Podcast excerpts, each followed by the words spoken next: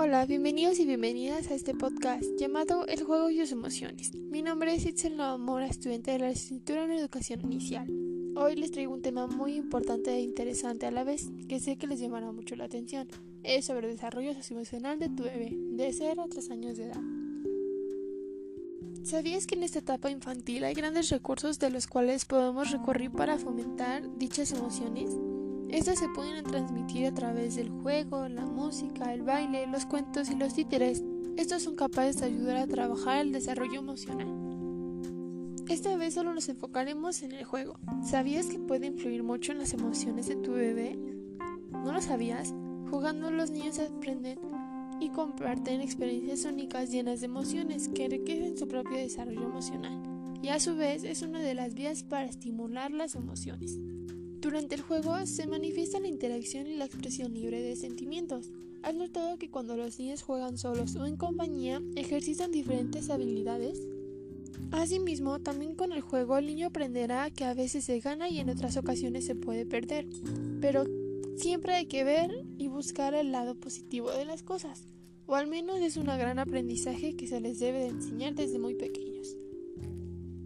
Por este motivo, las emociones juegan un papel primordial en la vida de los niños porque las ayudarán a comprender sus emociones y entenderlas.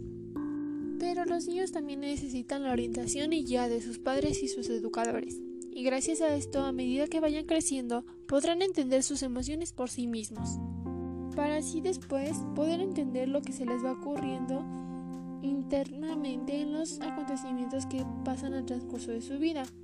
Pero debemos entender que las emociones que experimentan los niños en el juego sean sanas y productivas.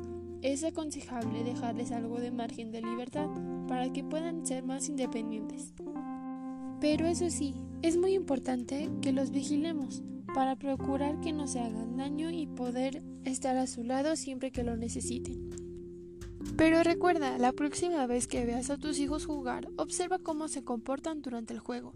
Así descubrirás varias manifestaciones de su mundo interior emocional y podrás conocerlos mejor. También el juego siempre va a influir en la vida de un ser humano, no importa si ya es adulto, si es adolescente o si son niños pequeños. Siempre vamos a tener el juego en nuestras vidas y podemos ver el lado positivo y negativo de las cosas. Y esta es la información que tengo por hoy. Espero les sirva mucho y lo tomen en cuenta. Recuerda que el juego puede ayudarte a convivir con tu bebé y divertirte un rato con ellos. También podrás sacar una sonrisa siempre. Espero verte en mi próximo podcast con más información sobre cómo manejar el desarrollo socioemocional de tu bebé de 0 a 3 años de edad. Hasta la próxima.